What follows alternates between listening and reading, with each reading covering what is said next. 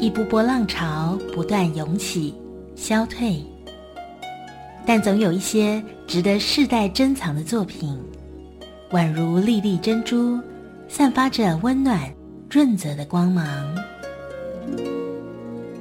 让我们一起聆听文学的浪涛声，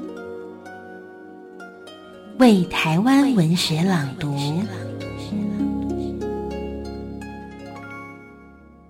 欢迎您再次收听《为台湾文学朗读》这个节目，是由中华文化总会和教育广播电台以及文讯杂志一起来直播的。我是这个节目的主持人，中华文化总会秘书长杨度。那么这个节目呢，我们是给呃学生，但也给各界来听，因为我们是找许多文学界的耆老为我们讲一讲文学的故事。那么也找作家来为我们朗读他自己的作品啊啊！今天呢，我们请到一位最会讲故事的玉天中老师。没有没有没有，玉 老师你好，你好，好。喻老师，我大概快三十几年前了哈，一九八一年的时候出事到你家去的哈，那时候跟陈令真啊，还有蒋勋啊，开始重新办文记，你还记得吧？然后还有跟白先勇啊，对，跟黄春明去你家吃饭。我记得那时候你你们家的饭特别好吃。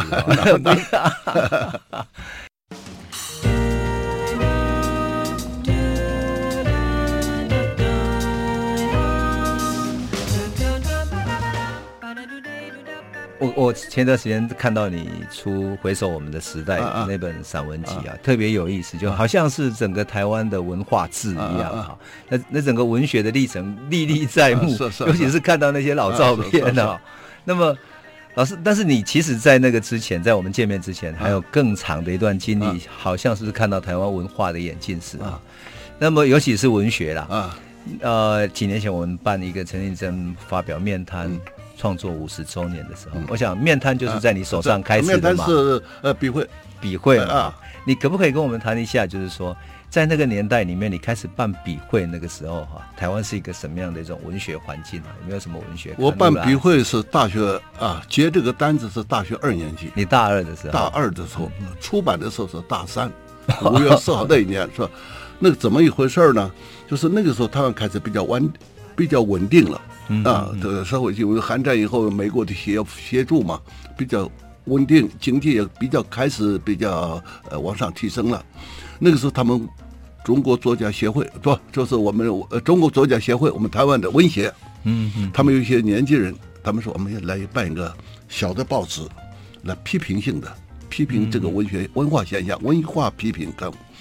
这个刊物就是当时的陈继莹啦，这这王兰啦，呃，王居成啊这一批人，然后找到我的姑父，我的姑父应该就就叫他是。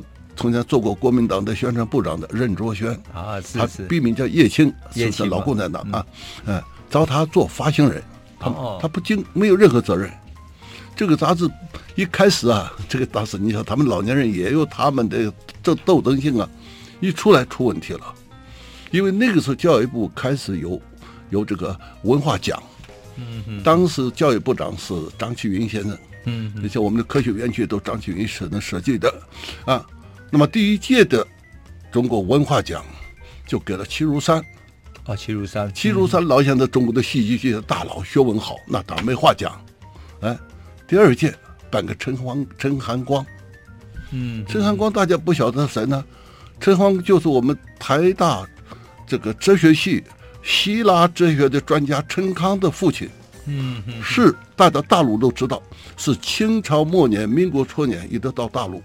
中国写旧诗写的最好的，比他好，比他名气大一点的，就是陈寅恪的爸爸，啊，这个陈三立，啊，这个老先生名气大，诗也写得好。当时他们这些文学有些人，那个时候刚到他，也不过四四五十岁啊，就不服气，那怎么文讲不给我们新人呢？不给我们新文学的，所以当时有叫一个叫叫李成东，画了笔名，文在这个笔会发表文章，说这个陈寒光。有问题，因为陈寒光写照的写六朝是典故，写六朝的写到这个，比如说，呃，孙权叫做孙郎，啊，是不是写当时这样回忆历史诗诗的典故？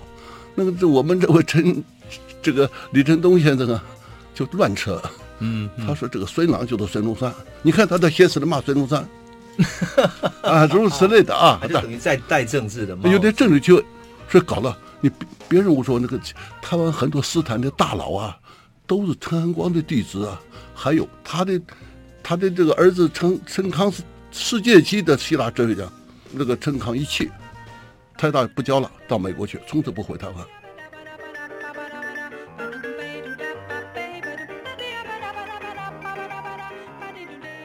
这样啊，陈恒光那个是世界级的，那都，所以这个事情闹大了，闹得大家这个笔会搞得很难看呐、啊，骂的搞这个笔会啊，一开始就文化批评的刊物变成有点政治色彩啊，就是会得罪人啊，嗯，所以就办不下去，就交给中广的几个人，嗯，就应维持他们，嗯哼哼，中广里面其实还有一个人是王居成，王居成是我姑父的妹夫。嗯，嗯那他们接着办，办了个比较十六开的，就一个小报纸，改成十六开的杂志，就写写普通的废品，就没有什么，不是很深奥，不是，办办办办，这些又不行了，就要停掉了，停了，当然要通知我姑父啊，他的发行人啊，我姑父说啊，停就停了。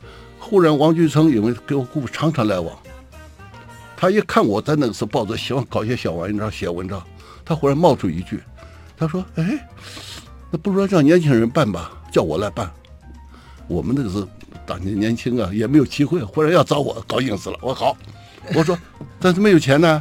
我说有钱，有钱，有钱。我说 还有我们还有很多钱可以给你。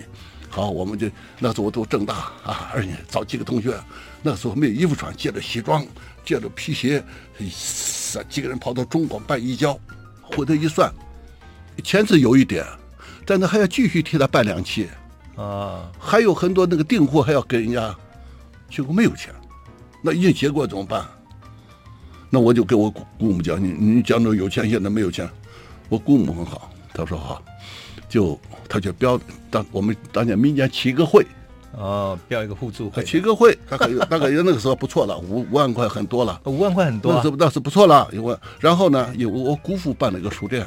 叫做帕米尔书店，帕米尔对。但是我姑父的书店，他老先生啊，他那个知识分子那种顽固，他的书店你也不要，你不要干预，连我姑母都不准干预。但是可以在那里稍微过渡一下啊。那么我姑母就标了五万，就跟那个经理说，这五万块钱摆在你这儿，他们杂志啊，我们需要用钱，先把这个店子好了，说我们就开始办嘛。就而且年轻人不怕，真正的大学二年三年级不怕，不知道害怕，不知道。而且那个时候我读政治大学，我这个人那个很讨厌政治俩字儿，政治大学，这什么玩意儿？政治大学的中文系那是什么怪中文系啊？而且那个中文系啊，是因为我们小的时候啊，那个逃难啊，都读些书，也读过一些左派的，很多糊里稀里糊涂读了很多，就心里也有点文艺少年的傲气啊，要跟这个老家伙切开啊！我们年轻人呢，要发挥我们的精神。我们说我们改成杂志，三十二开，这是第一个。这但是我姑父就说你你们期刊，这杂志是人家创办的啊，如何你这个怎么办？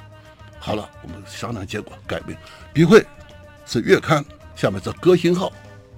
好，第一期、第二期，号，对你从前是旧的，我们是新的。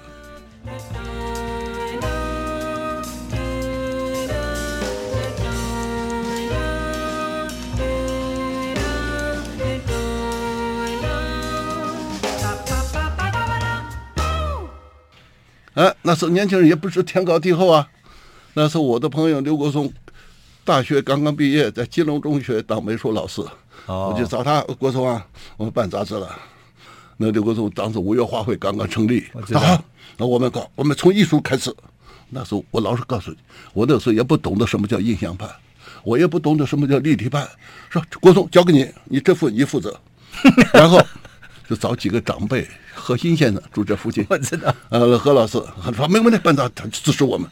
哎呦中文系我一个老师比较开通，我们刻不如意，成天去他家喝酒的王梦欧老师，他们年轻支持我们，说我们就办起来，办起来。想一开始办到印刷厂，那每天不上课了，逃课，我根本就大学没上几天课，好像就碰到就文坛的大佬，比如说穆中南大文坛，穆老这个。你们那个杂志啊，那么大，我们杂志那么小，咱们交换广告好不好？他汪汪汪，交换广告，免谈。你们那个小无名小卒跟我交换，意思就是你们嘴上无毛，说话不牢。哇，气势很盛啊！我回去有大家说，去他的什么玩意儿，瞧不起年轻人。我们杂志绝不用老人的东西，大家来。这口气比较像刘国松吗？啊，刘国松呢？刘国松呢？我找我的老朋友，他他成了搞文学，徐国恒啊，找了几个，我们就讲好了，大家怎么分配都晓得，最少起码你有一个文学的底子。对。对那么国松，西绘画交给你，他就西方的绘画从野兽派开始一起去介绍如何。那文学呢？徐国恒他已经开始做 Joyce 小说，你好，你负责现代小说。那么我们大家有一个，比如说某某，你喜欢电影。但是你不可以谈好莱坞的商业电影，它比较好的，你写，啊，你找资料，那时候那时候资料很难找，叫美国新闻处，就是南海路，找，然后你写好了，大家谈，谈的时候，哎，这里要改，这里要改，然后大家聚在一起。那后来找到姚有为先生，姚有为先生就，他等于是老师一样啊，写东西，哎，杨度啊，你东西杨度会很困难，他这他用一个习惯，什么困难，死都要死出来。那逼得我们呢，好，一直找材料，写完了大家讨论，就就这样慢慢聚，而且我们觉得不是嫉妒，哎，就问，哎，杨度啊，你有没有好朋友会写的？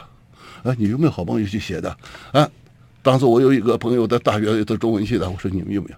我们都上过中学，我比他高。哎，你忘记了？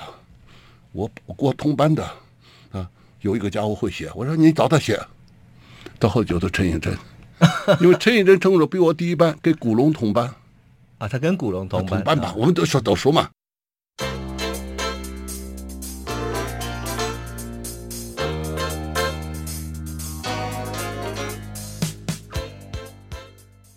嗯，我们开玩笑，古龙还揍过他，古龙写武侠小说，只有我揍过他。哎呀，他喜欢捣乱，到我们教室是很熟的。陈以真写了，拿了稿子拿来了，介绍那个时候我已我已经就。大学三年级要当兵，当兵大专集训啊，我就交给他们，谁管这个啊？我已经交够交代旁边书店，反正钱的事情我我来想办法解决。别的他们什么编啊怎么做？我我到到到台中受军训，每天限制信啊，来往这个信怎么出？好像那个那个军队都都在传说，妈于田松这小子谈恋爱啊，妈一天寄寄这么多这个限制信呢？这么多信过来？哎，这信哎，我有这有时候看到一篇。面谈，我一看一下写的不错，但是没有仔细看，我就结果就给有的同学，你觉得好就发，等着稿子发了，啊，等我要当兵三个月完了回去，面谈反应非常好，嗯哼，非常好，说这个写的很新的，笔法写得好，那我就给有同学讲，我说那个那个那个陈永珍见见面吧，他说你陈同学没见过他，脑袋特别大，外号叫大头，啊，找他见面。啊，就到约他到见，一见，哎，原来王八蛋就是你呀，陈真是你呀，啊，他又带着白先勇，先勇倒是来的时候还妙，你们都知道白先勇这一见面拿个手帕，玉天聪啊，秀气的不得了，秀气的不得了，所以这样我们这。大家他彼此跟他一起出现，出到到游宗兴家里啊，都到他们家榻榻米上啊。有时候没地方去，跑到何心家榻榻米上啊。嗯，有的去姚有为家，就是大家聚聚聚聚在一起，没有说我排斥你。哎呀，发现一个人就是这样，所以到后来我们办文学季刊的时候，黄春明就这样发现的。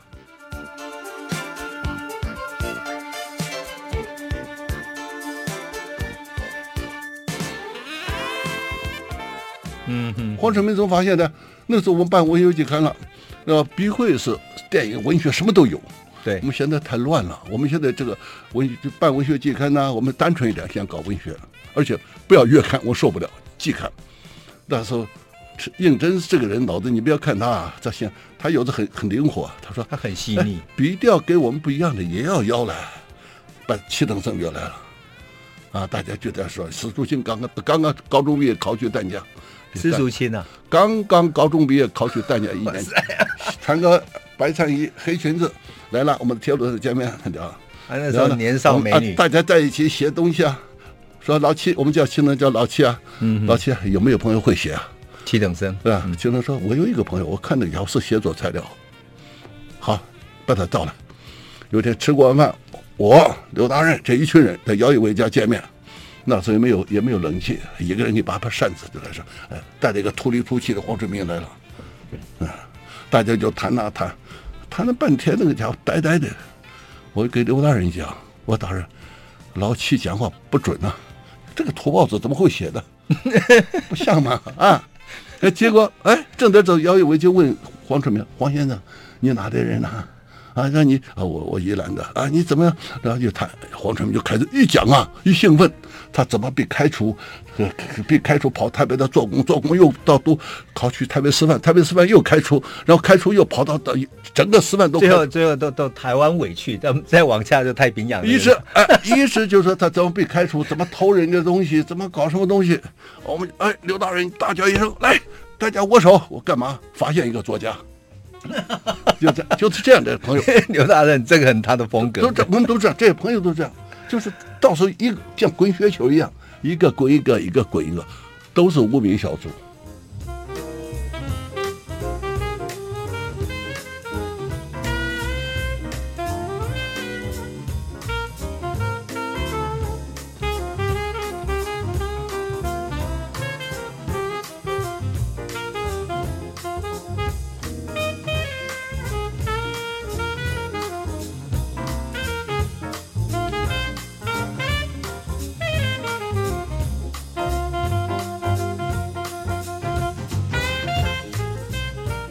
姚有为教他艺专教课，那些搞电影的，什么李自善呢，也抓过来了。哎，徐章辉刚回来，抓过来了。史维亮抓过来了，就这样慢慢慢慢滚起来。嗯，年轻人，老实说，受学校的教育影响不见得有这么大。大家读书逼你写，啊，你写了大家看，大家批评，啊啊也不客气。而而且那个时候呢，头一开始这个毕惠岗的接班，头两期还有一点稿费，后来没有稿费了。不但没有稿费啊，有什么事的时候你自己出钱呢。啊，我们到到到文学季刊，我那时候已经当助教了，呃，已经当讲，后来当讲师了，已经有有薪水了。我们去明星比较好一点，但是大家也是有时钱不够，啊，大家看，有时我们我们就中午去到明星那是很便宜啊，一个猪排，哎，可以一个咖啡可以蹲一天，中午也不走的是吧？啊，或者或者是。或者根本不吃饭，喝着咖啡叫他添，然后到隔壁牛排骨店再吃碗面，再回来。有时候我们去啊，到中午结账，一结账，那个老板就说了：“呃，黄先生付了。”黄春明到台北那时候刚到广告公司，中国有个成语叫做“穷错大”，越穷的人越越过去表现他有钱。他在他那在广告公司，联通广告公司，他他一领薪水，一到明星，钞票，老板。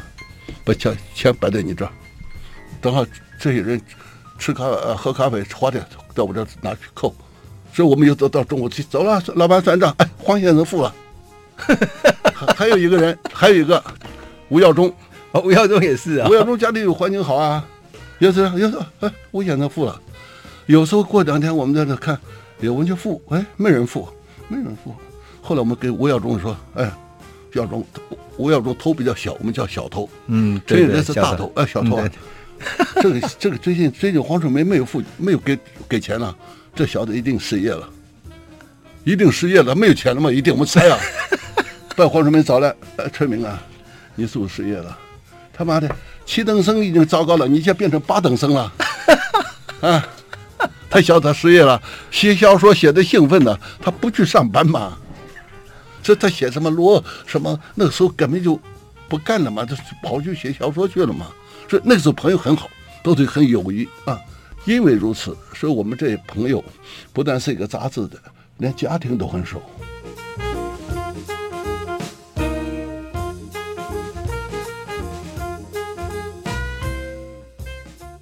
孩子都很熟。嗯嗯啊，对，我们熟到什么程度啊？比如说黄春明那个大儿子国珍，大了，国珍对，长得胖胖的，那时候那还不是现在，那时候十大概十岁左右，我到他家吃饭，我故意逗他，我故意他国珍在这吃饭，他爸爸在这后头，我说春明啊，我那孩子寄到你家已经这么多年了，现在你经济好了，我也带回去了，国珍就在那发呆啊，怎么？我说国珍啊。很对不起，我我当年很穷，啊养不起你，叫你黄爸爸带你。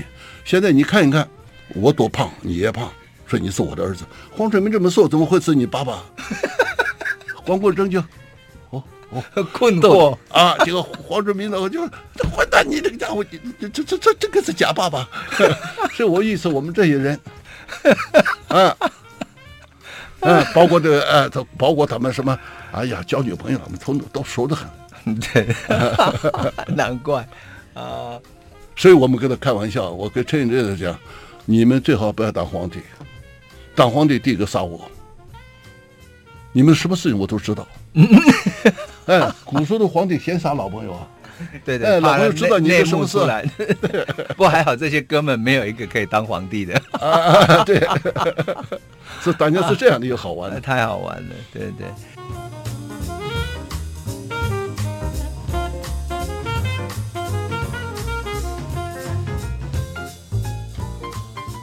那那时候大家都常跑去你家吃饭，你家比较稳定。到后来，到后来，我以为到我家吃饭，呃，那个时候在银幕西街，那时候比较穷，嗯哼，那房子很小，我我书店的房子借给我住嘛，完就打地铺嘛，大家在地铺。我门也不锁，来来怎么就进来？像西松、蒋勋，他们到我家一看啊，门打开了就吃，做完了在冰箱上贴个条子，我们吃了，我们自己做的菜。他们到那冰箱里有菜，那个蒋勋跟西松两个都会做菜嘛，啪啪啪啪，然后吃光了高兴的，是我们吃的，走了，就这样。有时候我们那时候穷啊，西松家住的很近呐、啊，奚淞家是台湾，他爸爸是是台湾银行副总经理嘛，他常常把他爸爸的酒偷来给我们。嗯，嗯，他家的花园的花都偷来给我们，都是他偷来的，都西松偷来啊，西松家偷他爸爸的，难怪他现在要画佛像啊，忏悔一下。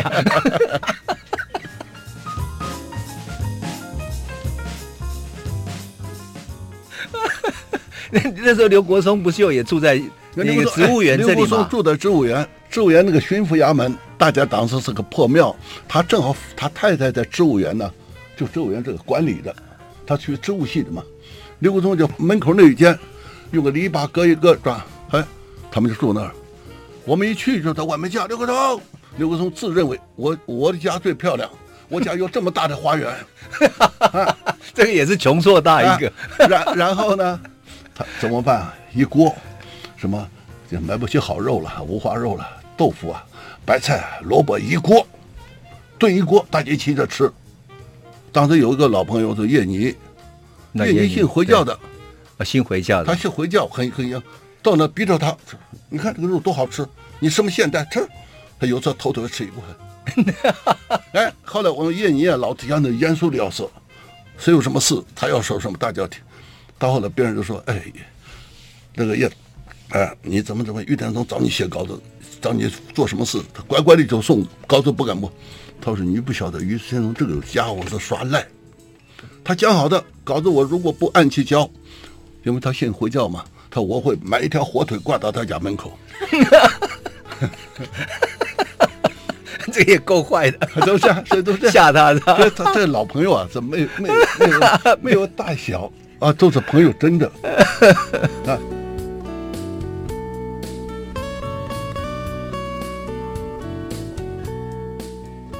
所以我慢慢体会到一件事，什么是老朋友啊？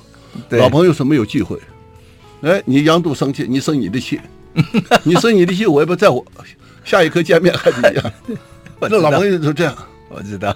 啊啊，有时候还有黄春明，有时候跟老婆不敢讲的话，跟我们讲。春明是吧？老朋友这样嘛，所以大家是那种气氛，那种文坛的伦理啊，大家上进啊。当然，这里面是个人思想看法不一样，所以大家这样滚滚滚出来的。所以五零年代的后期到六年到七零年代，不仅是我们这一批人，啊，像别的那些人，大家都认识。有时候怎么会认识的？哎，读到亚轩一首诗不错，亚轩从高雄来了，那是没有钱呐。哎，小子，我要到台北去了，新公园博物馆后面那个有个什么那个椅子那里见面，就那见面了，没有钱呐。到路边摊吃个面嘛，叫一碗酒，米酒，你喝两口，我再喝两口，就这样，啊，很很有很有趣味的，这朋友就这样认识了，一个滚一个，一个滚一个，也没有谁吃谁的醋，说像剧堂那批也跟我们很熟，嗯，我们都是这样，所以我的儿子常常问我爸爸，这么多朋友，你当年怎么认识的？我我想想，想不起来，我就那么认识了。哎，当年好像也没有大家剧场有现代派的，有是各路的哈，各各路大家都是好兄弟，都是好兄弟。哎，有有有，当然有时候有意见会有一点。所以后来到后再往后，比如唐文彪回来了，嗯嗯，唐文彪那个人呢，我跟你讲，广东国语，哎，他老兄讲话，广东用广东话讲不清楚，两个他一见了热情，第一句话他先骂人，他一见黄春明到我家，黄春明，你小说乱写。黄春明说：“我哪都乱写，你那个苹果的滋味，啊，那个兵被美国大兵撞伤了，住美国的海军医院，然后他偷人家的卫生纸，嗯、啊，说你不是侮辱中华民国的国民的尊严吗？怎么会偷人家的卫生纸啊？就也没有卫生纸也不一样啊！哎，他哎呀，这黄春明这两个吵，吵完以后过几天又讨论什么问题了？哎，类似的话说，你不是上次骂黄春梅的吗？哎，没有没有没有，就是。”他他非常严严格，大家骂，但是你要下次骂你的朋友，他要替你辩护。嗯，他没有，他就见着要有要有前辈嘛。你那个文学批评太抽象了，胡说八道。他就这么一个人，我知道。但他真对人好，他跟你久了，他不做声。下一次来到他家的香港嘛，来了给你个东西，哎，那你怎么晓得我喜欢这个？哎，我老唐还不知道吗？我就观察小的你喜欢什么。嗯，他不，我就说，我我那个文章写他一次啊，对，他到他每个礼拜到我家，他不管你的，他一到我家就是背个包包，一进门，雨带少，他大都大都带，啊，带，雨带少，砰一大包丢过来，雨带少，你我的衣服给我洗一洗，他到人家不管你的，衣服脏衣服给拿去拿去洗啊，到晚上要住我我一个房间要给他住，把杂志书看看乱七八糟满地的，他走了第二天我要给他收拾。他这，你看他这胡，他胡搞，啊，但是因为他很喜。有一天，他从香香港好久那个时候回来，半夜里面，他到我家不按门铃，在巷子就叫，你来呐，啊，妈一点多钟，混蛋了，你一点多钟睡着，你吵我，哎，嘿嘿嘿嘿，老兄啊，老孙啊，把包包里面掏出来，对对对，这么大的四个柿子，硬是，很漂亮的柿，我干嘛？你这么晚了才吃你柿子？老松啊，你看看这柿子哪来的？我哪来的？我在香港托人到你老家带来的。到你老家带来的？他，我老家在徐州啊。香港人有人去那里，他就知道。他说：“你到徐州是吧？你替我带几个柿子过来给我们于大哥。”这个人 太厉害了。是，他有这个交情啊。啊，你你骂他什么都没关系的。啊。有时候你骂绝对不绝交，没有的。你你跟他绝交以后，第二天他又来。啊，我知道他太太也是这个性情。他太太也是也是性情，他的妙极。唐文彪是当年一群女生风风雨啊，这个是花花草草跟着一群，啊，有时候我们就臭他，啊，有时候我就说唐文彪，中国有一句话叫做“丑人多作怪”。他马上这么说，是这话是对的。我说怎么你说对的？你看看你不是很丑？他那时候台北有他，他有有三个龅牙嘛，他是一个陈忠信呐。啊，对，还有那个南方硕啊。他们说三个龅牙，他们说三个人有一次就是一起吃饭嘛，那他们说哎，那我们三个龅牙学问都很好，要互相标榜。啊。对对对，他要成立大台北学派，台北学学派，对台北学派，对对对。宝贝是，他宝贝是都多了他。他的确在美国，你到美国去啊，打电话去，他不敢说，一接电话，他一定要飞一张接你，招待你，然后送你，所以大家叫他唐大侠嘛。对，他叫大侠啊，是，所以大家不是这样这样来的。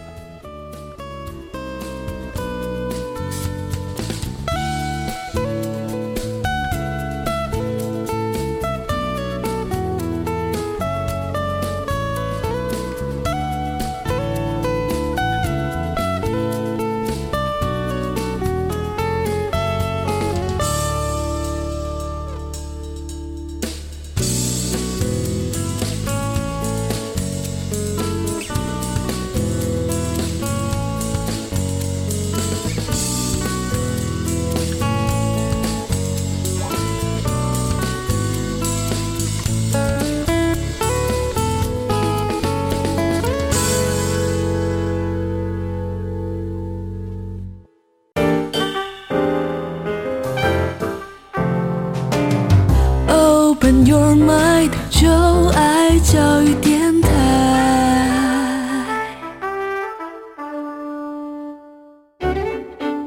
亲爱的听众朋友，作家们的对谈与朗读是否触动了您心底的那根弦？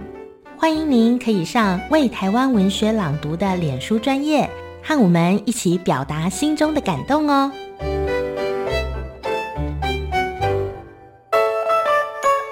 我是白先勇，欢迎收听教育广播电台为台湾文学朗读。秉烛夜谈，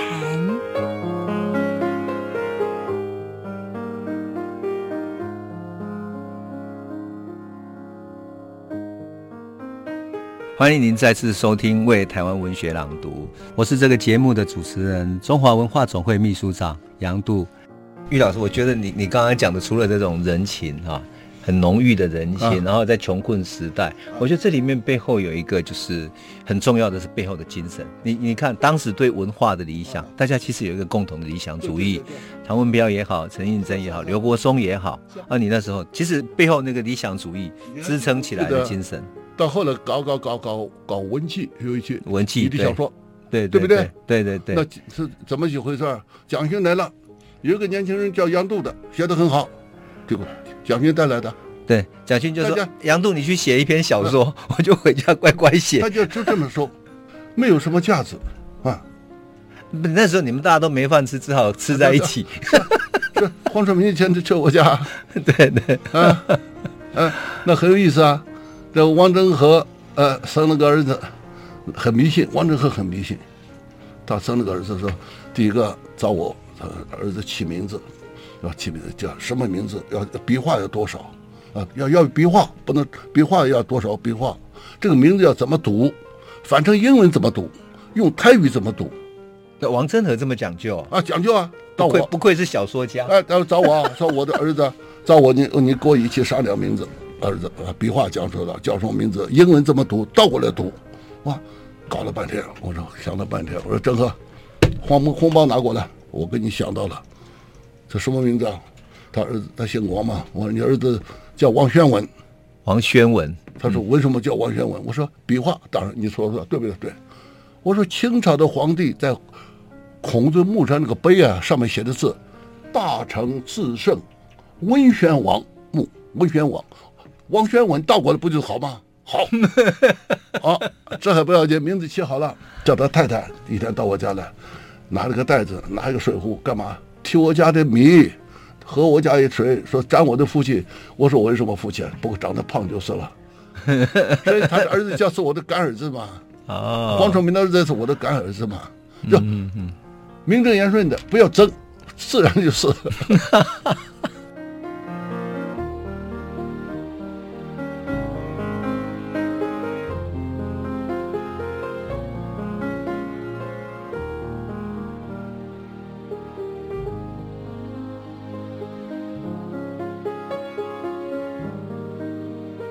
那时候的那种浓郁的人情，嗯，我我女儿生下的时候，那时候一九八四年，然后陈映真去看，那时候在在那个呃马街，陈映真跟丽娜去看，那就去看那个女儿。那时候你知道，第一个第一次当爸爸，完全看到小孩就害怕，那怎么看就不怎么不像，刚刚生下来又那么丑，怎么可能是我的小孩，对不对？后来陈映真终于安慰我说。那个女女大十八变，以后长大就会漂亮了。不是，我们还我们还臭他开玩笑，你知道吧？真的吗？我讲一个话，你要这，我们当你们大头比较，我们说他左吧。对对，大头说大头啊，这个小孩抱出来，你下面一句话怎么讲？这一定是毛主席的好孩子。陈英，他实在是很可爱。你假如说谁谁左谁右，不是这样，那种那种理想主义。那不是浪漫主义？陈映真一直有一种有一个理想主义，是浪漫的精神，啊，一生一世，真的，他是很浪漫的。啊，我我现在可以告诉你秘密啊。嗯，好。陈陈映真结婚，陈映真结婚的时候，我们这个酒席那个去的人少。后来我们在更新文教院搞一个大的，台湾那个作家都去了，都去了。啊，那个大家这唐文彪说，这一次这个典礼我来做司仪。妈说你是谁做司仪，你就不行，你广东话，我就练习。我今天是陈先生，这太好了啊！对，讲讲，我们好多都来了，问他讲的时候啊，那个钟兆正先生上面就讲，哎，我这一生最大的遗憾，我没有生女儿。哦，我如果生女儿，我一定让她嫁给陈应真。汤文彪站在旁边怎么说？没关系，没关系，没有女儿，侄女也可以。大家笑得不敢吐，为什么你晓得吧？钟兆正的侄女是陈以真的老情人。哦，那个笑。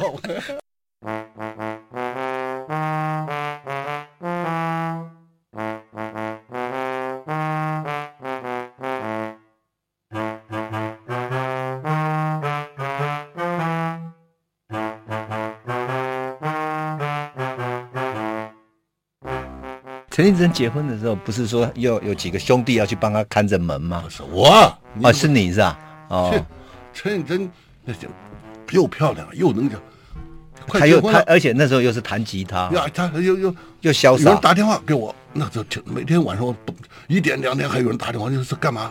我告诉你，陈玉珍，我跟他有过感情，他现在跟别人结婚了，我要见到，我就给他劝，我说人都有两千，人家这这好劝结了。你你是一直在接这种电话吗？啊，就结结结婚之前有有，每天都有。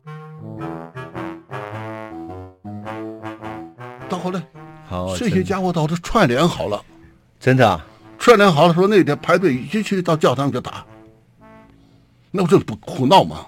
就我一个一个劝，劝了都不不不闹了，不闹了，我谁晓得他真假啊？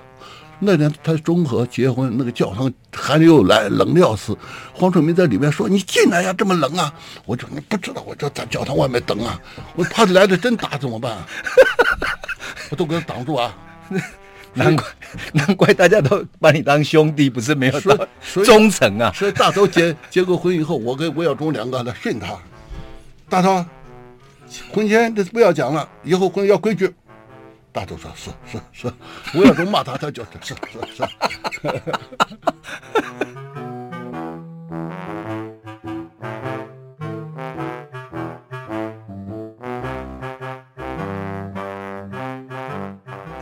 我结婚的时候，一九八四八三年结婚，我我在台中嘛，然后办婚礼的时候，吴耀中去了。然后他就，你知道他是很真诚啊，他是很很温雅的人。然后他就就拉着我的手，那时候我生了一场病嘛，他就拉着我说：“阿杜啊，一个男人结婚啊，不一样的日子啊，就像牛拉上了轭。”我操，我说这么悲惨吗？吴耀中，吴耀中他跟陈宇的关系是感情最好，对他们俩感情最好。陈应真有时候病得很重，住更医院，啊，长庚医院，吴耀中去了，砰。在这整体塞了一大包钞票，陈应真你干嘛干嘛？吴耀中眼睛一拉，干嘛？你还有资格讲话？拿来给你治病的？啰嗦！说说说说说说，啊，是啊，他就怕怕怕吴耀中。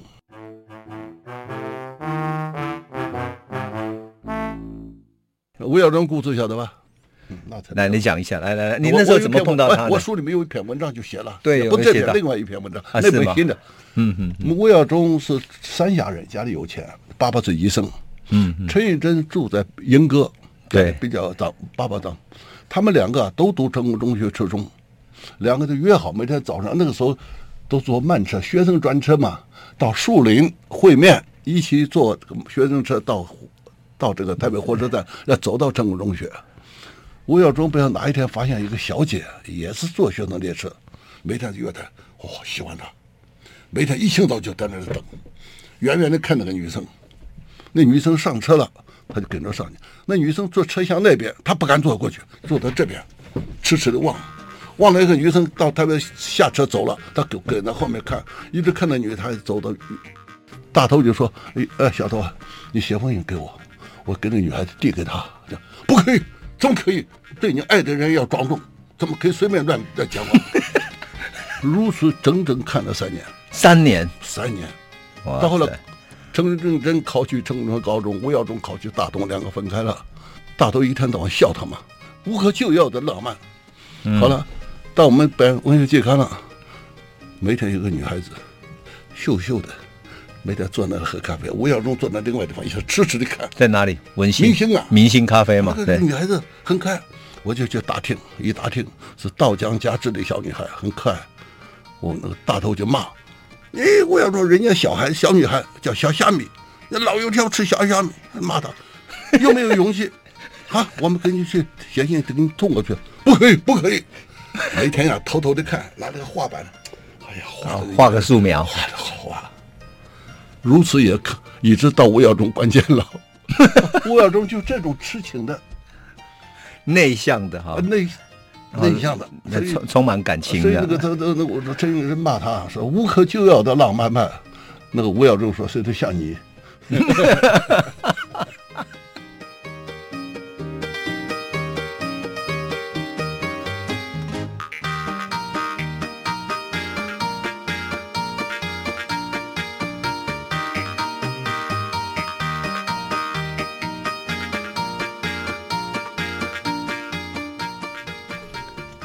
不，那个时候像尤国松啦，或者说陈映真，当时有一点有一点很有意思的，就是从五零年代到六零年代，对对对，其实是对反共文学，对那种封闭的体制，用现代主义去反抗他那种理想主义的精神哈。嗯嗯，所以呢，你那时候能够集结到这么多的朋友，也是你你晓得很特别啊。西松当年刚刚读板桥的艺专，哈哈，他们组织一个 UP 画会，UP UP 啊 UP。U P U P 啊，华为，呃，有有有黄永松啊，那批搞汉生的那他们那一批，其中有一个后来不做不画了，当年叫汪纯义，三点水叫享受的享，他一幅画，他们第一次开画展，就在就在这边这个艺术馆，嗯，一进去一进门，那个画框啊，一个大画框挂在墙壁上，没有画，一个血红血红的绸布啊，像绸缎一样的血红的，从那个画框一直扯扯到。进门的这么远，哇，一个红色的展览，好，精美总部紧张了，你什么意思啊？是不是学的抗议啊？嚯，这个画展就当天晚上拿掉了。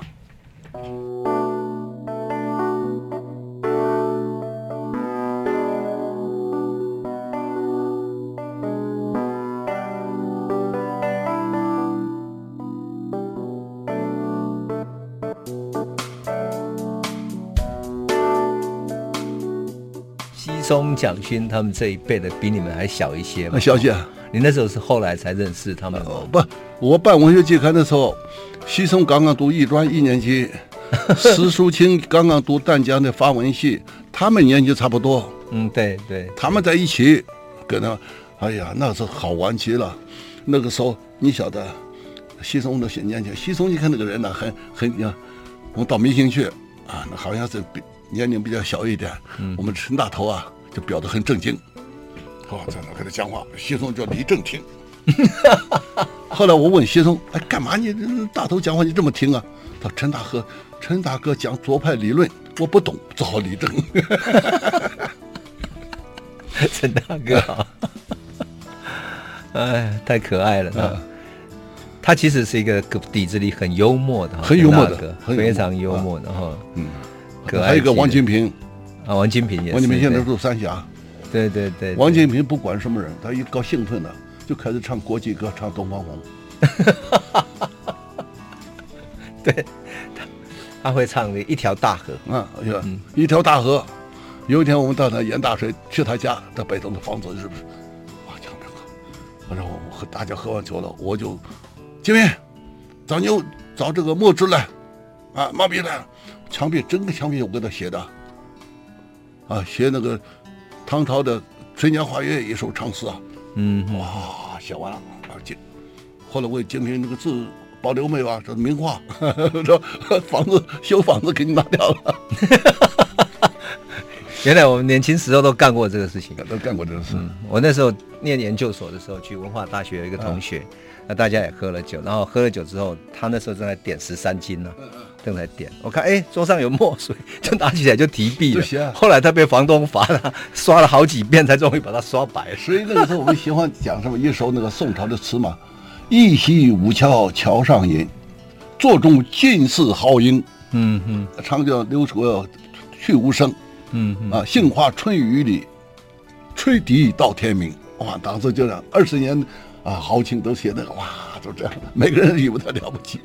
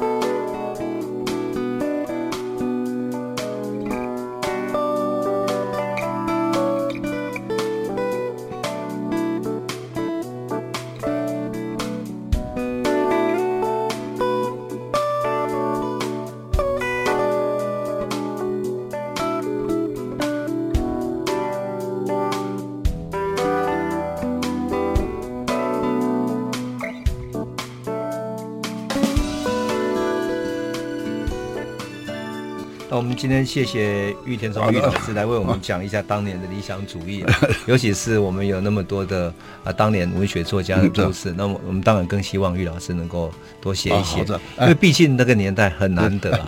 那个时候我们只要有两个钱就办杂志哎，有时候办个两期三期就停了，停了再办嘛。嗯嗯，现在更容易嘛，这个电脑打字自己排版嘛。对，网络上这都应该把年轻人这个凝结起来啊。而且现在没有什么白色恐怖，怕什么？嗯嗯嗯啊！现在唯一的就是更需要的是能够有需要共同的想法。现在台湾你看知识分子的杂志没有吧？嗯嗯嗯。啊，当年这个那个联那个联合办中国论坛，我是第一任呃主编嘛。中国论坛停掉，我就讲了一句话：哎呀，中国论坛也没有什么。不过中国论坛一这个一听刊呢。可能证明我们台湾这个社会要进入一个消费社会，慢慢慢的知识分子开始没落了。嗯嗯，现在是如此啊。现在很多杂志，汽车的、化妆的啊，那个理发店的那种，那都都没有一个没个理想，没个东西。嗯嗯嗯嗯。所以现在读书太方便，只要有人把这个读书运动挑起来。嗯嗯，是不是？对对。杨总，你搞工啊，总要把它搞搞一搞了。好。好。本节目由中华文化总会、文讯杂志社、国立教育广播电台联合制播，为台湾文学朗读，倾听来自文学、来自心灵的声音。谢谢您的收听。